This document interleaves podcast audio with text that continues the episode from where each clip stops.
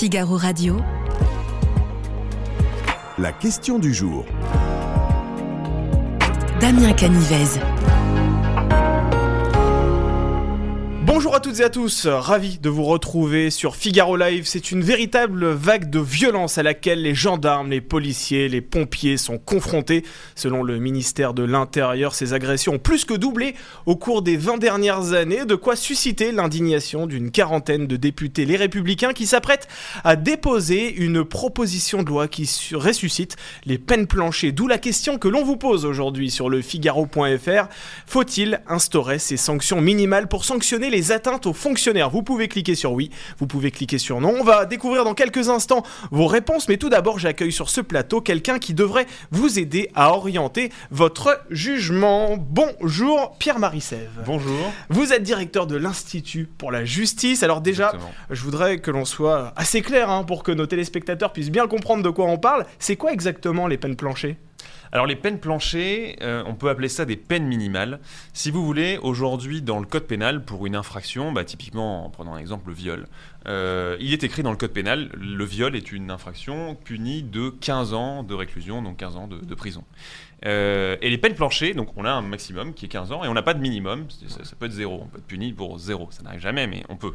Et il n'y a pas de minimum. Et les peines planchées, justement, c'est d'inclure des minimums dans cette fourchette de peine. C'est inclure un, un palier bas, si vous voulez. Et c'est des minimums en fonction de la peine. C'est-à-dire que si euh, la peine prévoit par exemple 3 ans d'emprisonnement, le minimum sera d'un an. Si c'est 9 ans, ce sera peut-être 3 ans. C'est ça, c'est- par palier ça. que ça fonctionne. Exactement, c'est par palier. Et en fait, si, on, mais si même on remonte un peu plus loin dans l'histoire, dans le code pénal originel, le code pénal de 1810, qui était Ouais. le code Napoléon, on avait des peines fourchettes. Et donc on avait, bah, pour le viol, euh, le, le viol est puni de 5 à 15 ans de réclusion Ouais. criminelle à perpétu- de réclusion criminelle tout court. Et ce modèle-là, donc qui est français traditionnellement, a été exporté d'ailleurs dans toute l'Europe. C'est-à-dire qu'aujourd'hui, tous nos pays voisins, les, les Espagnols, euh, les Monégasques, les Italiens, Ouais. les Suisses, les Allemands, les, les Belges, etc., ont tous ce- cette fourchette de peine. Et la France, malheureusement, à mon avis, nous l'avons supprimée en 94.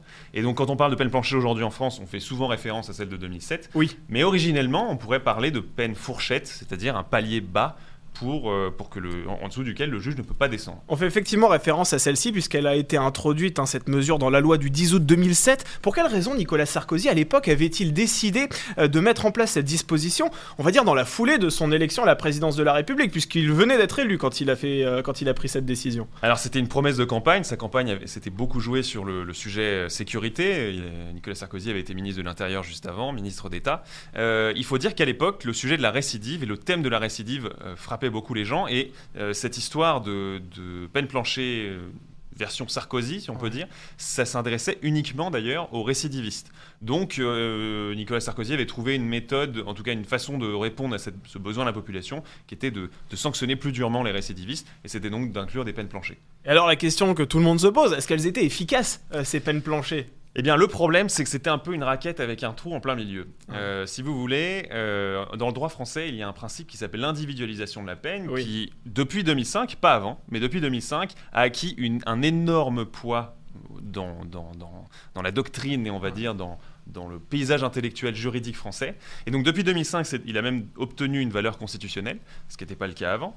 Et donc dans la mesure Sarkozy, il y avait la possibilité, pour répondre à cet impératif d'individualisation de la peine, il y avait la possibilité pour les juges de déroger à ces peines planchées.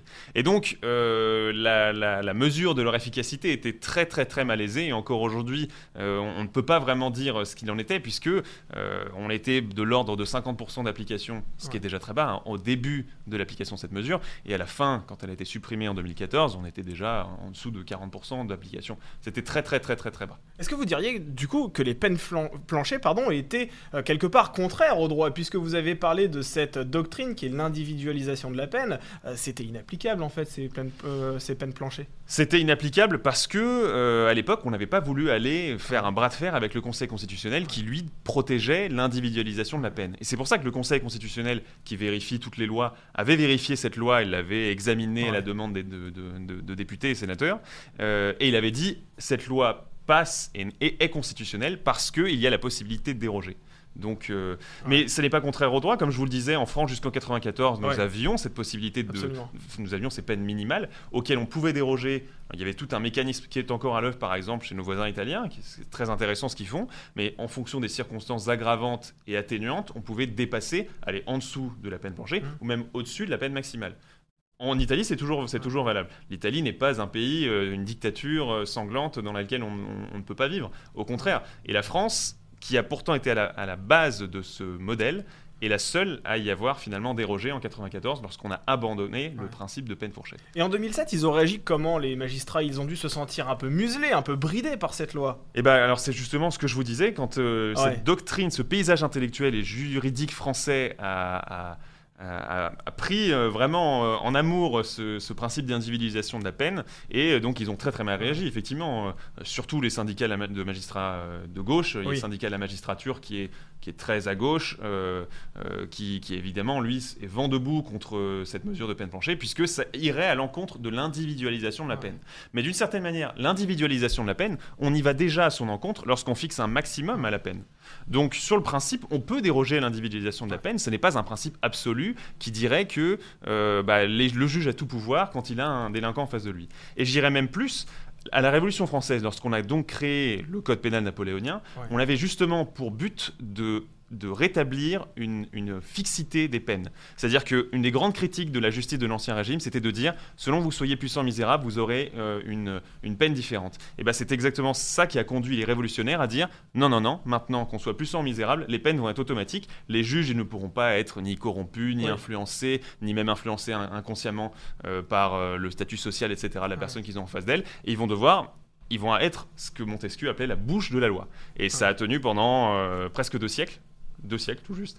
Et mais, en- mais en même temps, vous, vous avez raison, mais, mais le système carcéral, il n'est pas forcément prêt à accueillir ce dispositif des peines planchées. Parce que si vous mettez en œuvre de façon très automatique et de façon brute Ouais. euh, cette, euh, cette mesure, ça veut dire que vous envoyez davantage de personnes en prison. Or, on sait qu'elles sont très chères aujourd'hui en France. Ça veut dire que le suivi des détenus aussi, des ex-détenus, doit être aussi un peu plus intense, un peu in- intensifié. Il n'y a pas suffisamment de personnes pour les suivre. Il y a tout un, un faisceau de, de problèmes aussi qui se posent à ces peines Ah, planchées. mais c'est certain. De toute façon, le problème de la justice, les Français le savent, ça fait 20 à 30 ans qu'on a des sondages qui le montrent, Ouais. que les Français savent que la justice en France est gravement, gravement malade, et on le ressent, on le voit dans les statistiques de la délinquance, quand on voit par exemple le nombre de coups et blessures, c'est-à-dire les agressions, Mm. qui ont été multipliés par 7 entre 1989 et 2021.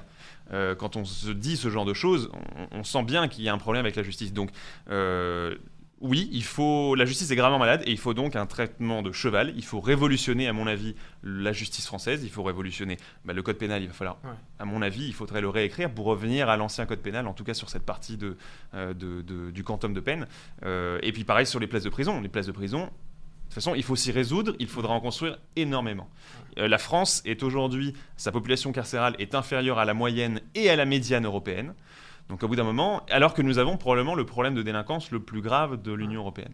Donc au bout d'un moment, oui, on n'y coupera pas, euh, on n'y coupera pas, tout le monde le sait, on le dit depuis longtemps, il nous faut au moins 100 000 places de prison, on en a 63, 64 000 aujourd'hui.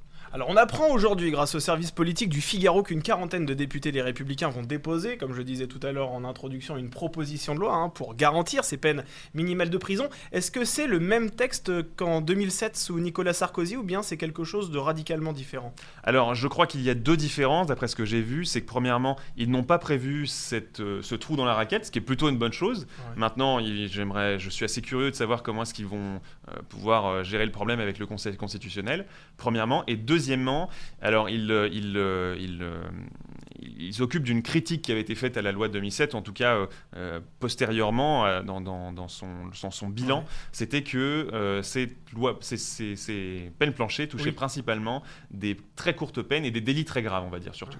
Et, donc, euh, et donc, je crois qu'ils ont rehaussé le seuil. Les, les peines planchées 2007, c'était des 3 ans de prison potentiellement. Oui. Et là, ils ont rehaussé à 5 ans. Donc, c'est une légère différence qui devrait, dans les faits, pas changer grand-chose. Il n'y a plus cette notion de récidiviste aussi, hein, je crois, dans ce nouveau texte. Si, Alors, il n'y a toujours- plus cette notion de Voilà, récidiviste, ça, c'est effectivement. important. Vous avez raison, c'est un point très Ouais. important. Oui, oui, c'est exactement ça. C'était aussi un des.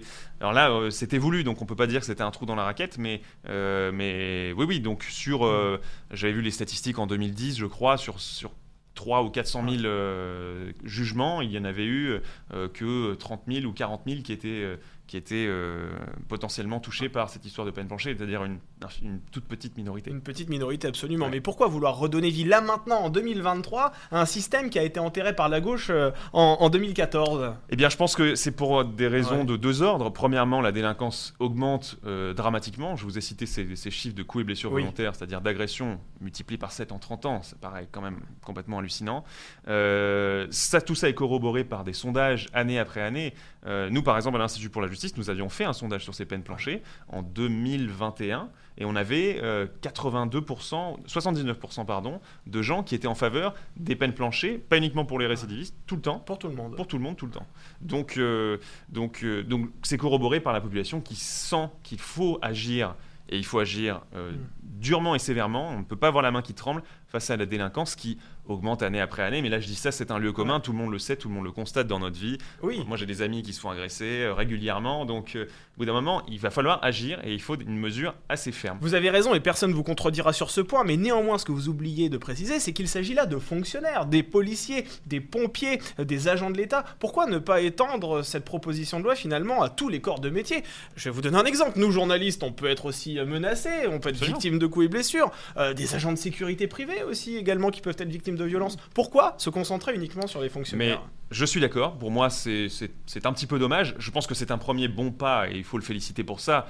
Euh, effectivement, symboliquement, quand des pompiers se font agresser, quand des policiers se font agresser, c'est symboliquement très très dur et ça envoie un très mauvais signal aux délinquants qui disent bah, même l'autorité de l'État, si vous voulez, on peut la piétiner, ça ne change rien. Euh, mais je suis d'accord. Dans l'absolu, dans l'idéal, moi je pense que tous les citoyens lambda méritent la même protection et c'est-à-dire une protection forte. Il n'y a pas de raison que uniquement les policiers, ce qui est déjà très bien. hein. Ouais. Moi, je, je- je pense vraiment que c'est déjà un bon pas et euh, l'opinion, en tout cas, est prête pour cette mesure qui traîne dans le débat public depuis quand même pas mal d'années. En 2017, déjà, moi, je me souviens que le Sénat avait déposé une proposition de loi en, en début d'année qui préparait plus ou moins une possible euh, quinquennat de François Fillon. Euh, donc, ça ça fait longtemps que c'est dans les tuyaux cette mesure-là. Malheureusement, ça n'est uniquement sur sa forme pompier, policier, fonctionnaire de manière générale. Moi, je pense qu'il faudrait l'é- l'élargir à tout le monde. Mais ça reste un premier bon pas, et ça, on peut quand même s'en féliciter. Vous avez constaté effectivement que les Français sont prêts à accueillir ce genre de mesures. Est-ce que c'est le cas aussi d'Éric Dupont-Moretti, le ministre de la Justice, selon vous? Vous savez, Éric Dupont-Moretti est un avocat de la défense. Euh, là, je- le Conseil national des barreaux a encore dit, puisque on n'en a pas parlé, mais euh, Naïma Mouchou d'Horizon avait Oui. déposé une proposition loi dans ce sens euh, il y a quelques semaines. Il s'était montré très réticent d'ailleurs à l'époque, Éric Dupont-Moretti. hein. Absolument, il avait, même, euh, il avait même encouragé plus ou moins la majorité à refuser ce Ouais. texte qu'il n'avait pas accepté en commission et donc ce texte était passé aux oubliettes. C'était en plus politi- politiquement un petit peu étrange toute Ouais. cette euh, période-là. Mais, euh, euh, mais Éric Dupond-Moretti est en défaveur. Donc je vous disais, quand Naïma, Mou- Naïma Mouchou a fait sa proposition, le Conseil national des barreaux, c'est-à-dire les avocats, ont, se sont, ont fait une, une motion euh, se déclarant unanimement en défaveur de cette loi, Ouais. puisque les avocats de la défense, bah, professionnellement, ça ne les arrange pas tellement. Euh, eux, ils défendent des gens pour qu'ils aillent le moins possible en prison. Euh, si on met une loi qui les oblige à aller en prison, bah, forcément. Donc je pense qu'il y a cette partie-là. Euh, Eric Dupond-Moretti est un avocat de la défense euh, par ailleurs, donc c'est dans, c'est dans ces. Puis une proposition de loi ADN. venant du parti d'Édouard Philippe, qui néanmoins peut être en désaccord aussi en ce moment avec Emmanuel Macron, ça peut s'y faire tâche si on la, si on la supporte. On peut C'est imaginer qu'il y a aussi toute une tambouille interne au sein de la majorité C'est qui rend la chose possible. un peu plus complexe. euh, Mais c'est hors de ma compétence et de mes, et de mes cinq sens. Alors, euh, on va être très concret aujourd'hui. Euh, si demain, effectivement, il y a le retour des peines planchées, quelles seront les conséquences? Est-ce que vous pensez sincèrement que ça va permettre de protéger les fonctionnaires? Alors oui, ça devrait protéger les fonctionnaires, il n'y a pas de raison. C'est une plus la peine est dissuasive, plus elle protège de toute façon. Euh, maintenant, la première conséquence, ça va être au niveau de la surpopulation carcérale. Ça, c'est sûr et certain. Euh, euh, plus on a des. En fait, depuis 30 ans, la Ouais. loi fait en sorte de faire sortir les gens de prison ou de tout simplement ne pas les y envoyer. Il y a un mois, dans le Figaro, l'Institut pour la justice a publié une étude euh, qui, qui dit que 41% des personnes condamnées à de la prison ferme, je ne parle pas de sursis, à la prison ferme, ne mettent même pas les pieds en prison. Et tout ça, c'est le, le résultat de diverses lois qui ont mis 30 ans à se mettre en place. Euh, donc, euh, euh, notre situation carcérale n'est effectivement pas du tout adaptée à, des, à des lois un peu plus, euh, un peu plus sévères, un peu plus répressives, j'ai envie de dire. Et pourtant, c'est ce dont nous avons absolument besoin. Allez, il est temps maintenant de nous intéresser à la question du jour, Pierre-Marie. Faut-il instaurer des peines planchées pour sanctionner, euh, eh bien vous voyez, elle s'affiche là, la question du jour, pour sanctionner les atteintes aux, aux fonctionnaires Bon, je, je pense ne pas me tromper si je clique sur Oui, c'est ce que vous pensez, je crois. Oui, hein. je Si, dis si- oui si je tire une conclusion plutôt honnête, oui, et je pense qu'effectivement vous êtes suivi par une très large majorité, comme vous pouvez le constater, des, des lecteurs du Figaro. Oui, on verra si ça suit effectivement ensuite euh, à l'Assemblée nationale. Merci encore d'avoir accepté notre invitation, Pierre Marissef. Je rappelle vous. que vous êtes le directeur de l'Institut pour la justice. Merci, Merci. encore d'avoir été euh, notre invité.